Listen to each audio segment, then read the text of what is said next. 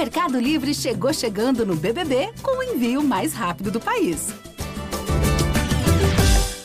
Olá, torcedores e torcedoras do Grêmio. Esta é a edição número 74 do podcast Tricolor.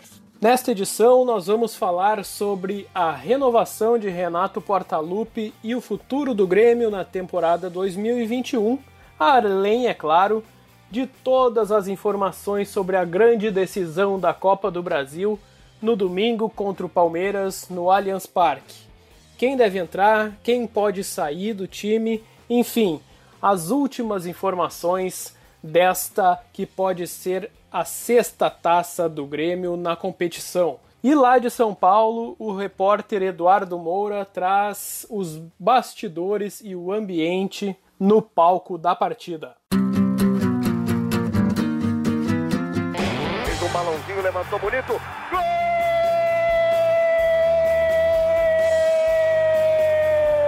Uma grande jogada de Renato pela direita. Partiu Luan, dominou o lance, é bom, o lance é bom, o lance é bom, o lance é bom. Olha o gol, olha o gol, olha o gol. Golaço do Grêmio. Para Everton, chegou, fez a finta, outra boa jogada, cruzamento. Olha a chance, olha o gol, olha o gol, olha o gol, olha o gol, olha o gol. Gol Grêmio! Fala, torcedores e torcedoras do Grêmio. Eu sou o Beto Azambuja, editor e repórter do GE aqui no Rio Grande do Sul. E para essa edição tão maravilhosa, que é pré-final, tem renovação de Renato e muito mais, está comigo, ou um pouco mais longe dessa vez, o Eduardo Moura, repórter setorista do Grêmio e que está em São Paulo. Tudo bem, Eduardo? E aí, Beto? Estamos separados por milhares de quilômetros, né? Um pouco diferente de estar separado por bairros em Porto Alegre, mas estamos aí na lida para acompanhar o Grêmio nessa Copa do Brasil. Jogo importante e com informação importante também em São Paulo, né, Beto? Então é isso aí, né, Eduardo? Nós estamos gravando na sexta-feira, dia 5 de março, poucas horas depois do Grêmio anunciar oficialmente a renovação de contrato de Renato Portaluppi. Lembrando que Eduardo Moura tinha informação antes do Grêmio, não é, Eduardo? O que, que pode dizer mais para nós aí dessa renovação? É, a gente conseguiu publicar ali, né, no GE. Globo, no, no outro podcast mesmo, né, Beto? A gente já tinha conversado que estava bem é, avançada a situação e, e, o Grêmio usou esse período em São Paulo para um outro ajuste também. É, o, a quinta-feira, né, foi que eu saiba também foi bem corrida em termos de é, obrigações para o Renato. É, então é uma permanência do técnico por mais uma temporada, aquele estilo de contrato que a gente já está acostumado, né? É, com o, enfim, com o Renato acertando por temporada mesmo, a sexta que ele vai comandar o, o, time. Tem que fazer uma pesquisa, mas olha, faz tempo aí. Se não me engano, o, o, talvez o oráculo Paulo Vinícius Coelho publicou no blog dele alguma coisa de desde o Tele Santana, alguém não ficava tanto tempo no comando do, de um clube. Então é, eu acho que é algo é, rele, relevante, Beto. E já, já expliquei aqui minha posição, né? Embora muitos gremistas contestem aí a renovação eh, com o Renato, eu acho que uma ruptura nesse momento, nessa temporada, passagem 20 para 21, é, seria muito complicada. Teria um risco, né? Que se fosse a opção, seria calculado, claro, mas acho que o Grêmio é, confia, e aí, para usar textualmente aí o que o presidente Romildo fala, na correção dos processos internos, né? Para é, de repente tomar um, um, rumo, dar uma guinada de rumo nesse trabalho do Renato é, no Grêmio, Beto. A gente pode dizer, né, Eduardo, que este talvez foi o momento de maior contestação do Renato, né? A gente já viu alguns momentos em temporadas anteriores, mas eu acho que nesse momento a, a coisa está mais aflorada, né? Agora tu citaste aí muitos torcedores que não queriam essa renovação, né? E queriam uma renovada no, no ambiente do Grêmio, não no, no, no contrato do Renato. E, e até esta final da Copa do Brasil chega no, no momento que o Grêmio jogou mal o primeiro jogo, uh, mostrou pouca inspiração de como pode reverter essa situação. Uhum. mesmo reforçando aqui que a gente acredita que pode, porque várias vezes o Grêmio com o Renato já mostrou que pode, mas esse era o momento mais uh, forte de saída do Renato, né, Eduardo? Uh, tu acredita que, que teve algum movimento de bastidor aí para alguém convencer alguém de manter o, o comando? É, é, eu, a gente sabe que havia assim pessoas na diretoria, né, internamente desgostosas com o trabalho, né, naquele eh, na diretoria, né, no conselho de administração e também em volta, né, que fica é, gente próxima, tem diretoria, tem, enfim, grupos políticos, né, que são próximos ali dos, dos vices, enfim, tem, a gente sabia que tinha essa situação, mas até onde eu saiba, o presidente nunca cogitou, né, essa, essa esse rompimento, até onde eu saiba, tá? Às vezes a gente sabe só um pouquinho, né? Mas enfim, não, não, não houve por parte do presidente essa, esse pensamento. E aí, é, como é o presidente que no fim toma a, a decisão, né? Eu até conversei com uma fonte que a gente trata bastante e eu perguntei, né? Ah, e aquela situação do, de ter pessoas no conselho de administração que gostariam que houvesse uma mudança. Houve algum tipo de votação? Foi voto vencido? Como é que aconteceu essa decisão? E ele, ah, prefiro não abrir isso, que é uma coisa que a gente vai manter em sigilo nesse momento. Então, né, Beto, acho que a conversa interna no grupo ali de vice-presidentes com o presidente houve, mas que eu saiba, o posicionamento do presidente Romildo sempre foi de confiar aí é, no trabalho e na manutenção do Renato. É, tu citou o descontentamento, né, Beto? Eu vou botar aqui.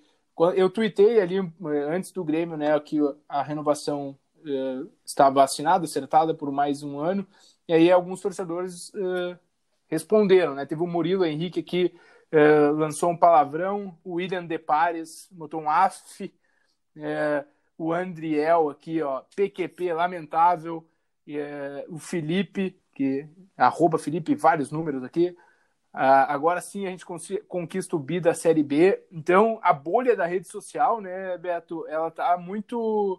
Uh, o Jones da Silva aqui, mais uma temporada vendo a base uh, ser usada só em última instância. Então a, a bolha da rede social, isso não quer dizer que toda a torcida do Grêmio pense assim, né?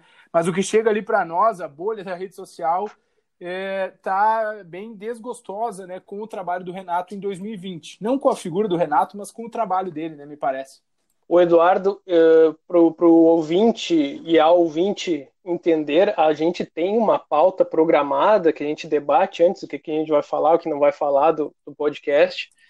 Mas, cara, eu estava procurando aqui no nosso Twitter comentários uh, sobre a renovação do Renato. Tava difícil achar alguns e tu foi lá e foi em cima do lance é para o pessoal ver como a, a gente está conectado, né? É, uma... A gente é entrosado até quando não se fala. E eu queria ler mais um aqui do Bruno Teodoro, que marcou o GRS. Vão conseguir manchar o que resta da imagem dele como treinador, e o pior é que ele mesmo ainda acha que pode ajudar. Mais um ano ganhando galchão, se ganhar. Os anos 90 voltaram, só na imortalidade. Obrigado, presidente, tu nos tirou e tu não devolve. Então, né, Eduardo, é, são posições bem contundentes, algumas a favor, outras contra, uhum. mas eu, pelo que a gente viu aí na, na agilidade da rede social, as contra estão aparecendo é. mais. Mas uh, sobre esta renovação, tu acreditas, Eduardo? Estava fazendo umas conjecturas aqui que essa renovação na sexta-feira, a dois dias da final, depois de perder um jogo com futebol parco, né? Sem muita criatividade, sem muita empolgação, sem muita vontade de vencer. Tu acha que pode ter sido um pouco uh, pensada essa renovação aí para ter o chamado fato novo para o último jogo da Copa do Brasil? É, eu, eu, eu confesso, Beto, que a, a, minha percepção é essa. E também, de novo, eu não, é, não conversei com ninguém alguém me disse isso textualmente, tá? Mas uh, sempre quando o momento não era bom, é, em, em 2020, o presidente Romildo aparecia ao lado do Renato, e isso ocorreu pelo menos duas vezes em entrevistas transmitidas ao vivo pelo clube. E, e sempre aparecia a figura dos dois juntos, né, para acho que mostrar a unidade, para mostrar a parceria dos dois, é, para passar essa mensagem. Acho que isso é a tentativa agora, de novo, é, talvez a, mais é, do que para fora, talvez seja uma mensagem até interna, né, aparecer os dois juntos lá, é, enfim. É, me parece que sim, porque poderia muito bem. É, assim, também é um fato que se era para renovar, né, se estava tudo certo, se tinha o interesse das duas partes, não tinha por que esperar o jogo de volta, né? É, não sei se tu há de concordar comigo, Beto, mas. Exato. Então não tem porquê, né? Se estava tudo acertado, se havia interesse, se havia negociação, é, tu deixar para depois da Copa do Brasil. Até porque é, isso aí é uma, é uma questão do planejamento 2021 também, né, Beto? A partir do Renato, a diretoria já pode se mexer para contratar. É, já tem Libertadores na semana que vem, se o Grêmio não é, conseguir reverter a vantagem é, do Palmeiras e ser campeão da Copa do Brasil, vai né, para aquela segunda fase da Libertadores. Então já tem jogo semana que vem. Então isso tudo né, é, é também, acho, uma maneira de se precaver nesse sentido. Mas eh, se estava tudo encaminhado, Beto, não tinha porquê, né? Não tomar é essa verdade. E, inclusive, né, Eduardo, a gente vai chamar um trecho aí do, do que falaram os dois novamente juntos, né? Que realmente mostra o, como a figura de um está colada à do outro. E não foi uma entrevista coletiva, foi só um pronunciamento rápido. Nós vamos trazer um trecho do que falou o presidente Romildo Bolzan Júnior e depois do que falou o Renato. Foram trechos bem curtos, mas uma coisa bem importante que eles deixaram claro foi de usar mais as categorias de base e a gente volta depois da, dos trechos para falar disso. Estamos aqui para anunciar a torcida do Grêmio, a renovação do contrato do nosso técnico Renato Portaluppi por mais um ano. Essa renovação se dá antes da Copa do Brasil, antes da final da Copa do Brasil, exatamente porque acreditamos num projeto que tem que se reciclar, que tem que se renovar e que vai ser renovado. E a continuidade do projeto cada vez mais consistente, ela é fundamental. E esse projeto consistente implica, em primeiro lugar, em três situações: a manutenção da nossa estabilidade econômica, a formação de jogadores e principalmente a condição de competitividade. Para que isso aconteça, alguns processos serão bem mais aprimorados. Antecipação de aproveitamento de jogadores, contratações pontuais, organização de processos internos, tudo isso faz parte exatamente de um processo que se melhora por dentro. Se melhora por dentro, ou seja, nós não vamos fazer rupturas, vamos melhorar e qualificar os nossos processos internos. Obrigado, presidente. Eu agradeço muito ao senhor, à diretoria do Grêmio, em especial também a nossa torcida. E como o senhor mesmo falou, dar sequência nesses nossos projetos que são fundamentais nesse grande clube e, acima de tudo, trabalhar bastante com, com os guris e, se Deus quiser, quem sabe a gente possa aí aproveitar mais alguns esse ano aí, porque é fundamental esse trabalho que a gente tem feito juntamente com a, com a base. E, como o senhor mesmo falou, buscar mais títulos, que esse é o nosso objetivo. Então está aí Romildo Bolzan Júnior e Renato Portaluppi dando seu recado ao torcedor, a confiança passada para essa decisão da Copa do Brasil e o futuro do Grêmio. Agora que eles falaram bastante na base, né, Eduardo? Vamos pegar aqui o, o jogo contra o Brasil de Pelotas, na segunda rodada do Gauchão, estreia do Grêmio na última quarta-feira. Alguns guris foram muito bem na partida, mas há de se lembrar que hum. o uhum. adversário era muito fraco, muito frágil e eu não posso acreditar que esse jogo seja um definidor de futuro de time, de mudanças drásticas na equipe. E o nosso colega Lucas Bubbles, um abraço para ele, de férias, deve estar no quarto dele, né? Uh, com Nos certeza, com certeza. Um Já comprou play, uma, né, uma cadeira player, vai comprar, comprar um PlayStation 5 e mais algumas coisas para vocês verem como a gente ganha pouco aqui no GE. Mas então, Dado, ele, ele escreveu essa matéria, uh, ele estava lá no jogo, na arena, e viu boas atuações do Wanderson, do Ferreira e do Rodrigues. Algum desses três pode entrar no time. A torcida está pedindo muito o Ferreira, dado. Eu vou fazer um relato até que eu estava acompanhando aquela partida e estava tweetando ali. E ocorreu aquela expulsão boba do Ferreira, né? E a torcida vinha o, o tempo todo pedindo Ferreira, pedindo Ferreira, ainda marcou o golaço comparado ao do Van Persie lá na Copa uhum. do, do Brasil aqui. E quando ele foi expulso, eu tuitei algo no sentido de que, que ele foi infantil né, no lance e pode ter colocado até a titularidade uhum. dele uh, sob uh, desconfiança do Renato, por mais que a torcida peça. Ali foi um ato que não precisava para o momento dele, que a torcida tanto pede, né? E, e rapaz, eu tive uhum. alguns, uhum. algumas respostas de torcedores e todas, todas a favor do Ferreira. Ah, ele mostrou pelo menos que o time tem indignação, ele tem mais é que se, tá, agora sim que ele se escalou para o jogo. Todas, todas, todas foram, não digo que contrárias a mim, porque eu disse que poderia, né?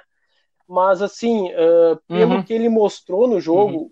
os torcedores parece assim que eles estão fervorosos por essa entrada do Ferreira, né? E o que, que tu acha disso, Eduardo? É, reforça, é a narrativa que eles querem ouvir, né, Beto? É, sem fazer juízo de valor, mas aí sempre é a mesma coisa do Pinares. Lembra quando o Pinares foi expulso logo depois do daquele eh, jogo que ele se negou a entrar no segundo tempo, no finalzinho? É, aí ficou um jogo fora. Eu não me lembro agora aqui o, o era o São Paulo, eu acho, né? Que ele foi expulso, é o São Paulo é, que ele revidou ali um lance do Reinaldo no Luiz Fernando, né, que até se machucou de maneira mais grave, e o Pinares é, revidou, entrou, foi expulso, deu a entrada mais forte. E, o, e é, o discurso era exatamente esse da torcida, né, que é, também, ah, mas mostrou indignação, é, tava, tava né, pé da, da vida, foi tentar proteger o, o companheiro, enfim, então é, porque eram personagens ali que a torcida talvez tivesse apreço, né, que quisesse ver jogando também.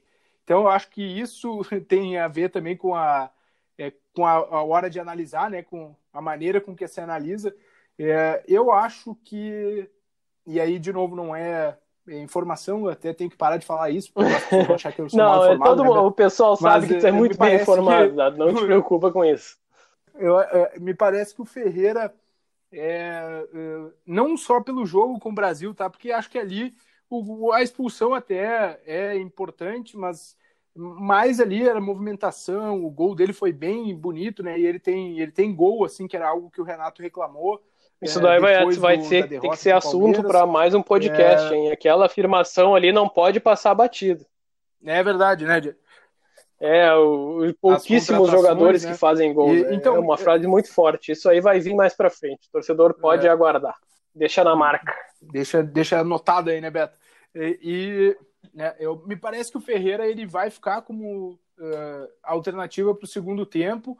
É, e o que eu acho que, que o Renato tem que trocar mais rápido, sabe, Beto? Ah, o intervalo não deu, bom troca. É, a, a, a entrada do Ferreira só aos 30, 28 do segundo tempo é que é um um problema maior do que o Ferreira não ser titular, na minha eh, opinião. E me parece que a lateral direita ali é um é o principal talvez eh, quebra-cabeça do Renato, é o que porque ele está vendo que não está eh, funcionando, ele tem algum receio de colocar o Wanderson porque é guri, né? Porque tem 19 anos, está subindo agora para jogar assim uma finaleira, né? Uma final grande acho que ali é que talvez seja o X, né? E a partir disso, se ele, por exemplo, o Renato opta por tirar o Vitor Ferraz e recuar o Alisson, né? Que é aquela mexida que ele faz no segundo tempo, aí sim abriria espaço é, para o Ferreira no time, né? É, mas eu, eu, eu, vejo, já falei no podcast anterior, que o Wanderson tem capacidade, tem, que, tem muito potencial, mesmo que não esteja totalmente pronto, azar, põe o, o Wanderson para jogar. Acho que ele tem a, a capacidade para é, encarar um jogo desse tamanho, é, que seja de repente com mais resguardo ali, né, Beto? Alguém fique mais próximo dele, enfim. Mas a, é, acho que a característica dele ser mais rápido, ter uma explosão, conseguir fazer a cobertura é muito é, é importante, é muito importante para o sistema defensivo do Grêmio. Acho que naquela posição ali é, é mais provável, provável não sei se é a palavra, mas uh, mais debatida a mudança é que uh, na, na, na, do Alisson ali, né? Porque também o Alisson é um cara da confiança do Renato. Ele já disse recentemente que o Alisson também precisa fazer mais gol, uh, né? Contra, depois do jogo com o Botafogo até, mas é um cara que entende o estilo de jogo do Renato, que já está consolidado ali. Então, tenho, tenho minhas dúvidas se ali vai ser a mudança. Uh, me parece que talvez na lateral seja o, assim, o foco principal nesse momento. Até porque o Vitor Ferraz não tem até entregado muito fisicamente, né, Beto? Ele não não tá dando aquela intensidade, aquele jogo que ele já deu, até de inteligência. Eu acho o Vitor Ferraz muito inteligente para jogar por dentro e tal, mas eu concordo não, contigo não tá, sobre as tá observações do Wanderson e do Vitor Ferraz, mas eu acho que ele não vai arriscar em daqui a pouco queimar o garoto numa decisão, ele, e ele sempre é muito claro com isso, que ele não pode, ele, ele não faz isso de, de colocar o, os jovens que estão subindo aí pro profissional uh, em, em jogos que uhum. possam queimar, ou queimar etapas, no caso, né? E assim, uh, fazer essa mudança logo no último jogo do campeonato, eu não sei se, se é o momento ainda o Wanderson ainda pode. A gente, a gente não sabe é. o, como a é que coisa, né, é a ansiedade do, do, do garoto, imagina. É então eu acho que nesse caso ele vai manter o Vitor Ferraz. E aí é aquela coisa, vamos tentar fazer o nosso jogo, o que o Grêmio está planejando aí, né? Que ninguém imagina o que, que o Renato vai planejar de novo, uhum. já que não mostrou nada nesses dois meses aí entre a semi e a final da Copa do Brasil. Mas aí no segundo tempo, se tudo estiver dando errado, se tiver um 0 a 0 modorrento ainda, aí ele vai para cima. Aí vai ter que. Aí vai Wanderson, vai Ferreira, vai quem mais puder para tentar. A única, o único senão, né, Beto, disso que eu concordo contigo, e é do Renato isso, né, esse conservadorismo de, nas mexidas, é que ele fez uma mudança no gol, né, uh, que é Contestado. talvez a posição mais uh, crítica pelo que é, né, né? E ele fez mudança técnica no gol, né? Bem na final. Então, eh, isso abre aquela possibilidade de eventualmente uh, cogitar o, o, né? uma outra troca. Mas, enfim, eu tenho, tenho também essa, é, esse pensamento hum, contigo aí de que não é do feitio do Renato fazer isso, né, numa decisão. Ainda mais colocando. Eduardo, agora eu vou aproveitar aqui o, uma, um exercício de, de debate que o programa Seleção Sport TV fez sobre quem é melhor em cada posição dos prováveis times para essa decisão de domingo. E vamos escalar o time aqui, ó. O Everton no gol, Marcos Rocha, Kahneman, Gustavo Gomes e Vinha, Maicon, Matheus Henrique e Rafael Veiga, Rony, Pepe e Diego Souza. Chama atenção que a defesa é quase toda do Palmeiras e do meio para frente tem muito mais gremista do que palmeirense, né? Até ficou empatado porque o Palmeiras é. teve seis de linha, mas aí eles escolheram o Renato como técnico e aí ficou 6 a 6 Mas isso já mostra o equilíbrio, mas mostra um pouco também sobre o momento dos times, né? O Palmeiras com uma defesa muito boa, o Grêmio falhando muito defensivamente, Exato. algo que não ocorria há muito tempo. E, e do meio para frente, o Grêmio com jogadores que uh, podem, que têm capacidade maior de decidir o jogo, mas que não estão fazendo. E o Palmeiras ali apenas com o Rafael Veiga e o Rony, que foram os, os destaques aí do primeiro jogo na Arena. E, e, depois os jogadores que podem fazer a diferença, Maicon, Matheus Henrique, PP e Diego Souza. Né? É por aí o jogo, né? Não tem muito o que pensar diferente. A gente pode citar aqui é. o Jean-Pierre, né? Que ficou fora da lista, com razão. O Rafael Veiga está melhor que ele. É, o momento e... é bem melhor, é. Ah, eu, ah, para mim, Beto, ali, eu acho que, se, é, pessoalmente, é, a dupla de volantes, acho que talvez o Felipe Melo, é, pelo que. Eu também não sou, tu disse no podcast anterior, né, que não é tão fã do Felipe Melo assim, mas eu, eu também não sou, não acho um cracaço nem nada, mas o momento dele uh, me parece bom, assim, né? Eu acho que tá melhor, até físico, se a gente fosse comparar. Eu gosto da bola do Maicon, obviamente gosto da bola do Matheus Henrique, mas eu tenho minhas dúvidas ali se eu deixaria essa, essa dupla de volantes, sabe, no time ideal é, das duas equipes. Acho que. E, e, e mais, assim, né? A gente tá fazendo dos prováveis, mas eu colocaria ainda algum dos, dos palmeirenses que estão que estão fora, né? Nesse meio campo, por exemplo, o Danilo ou o Patrick de Paula, Gabriel Menino, acho que um desses poderia pegar essa Perfeito. Mas então, Eduardo, agora que a gente já falou bastante sobre as probabilidades da final, né?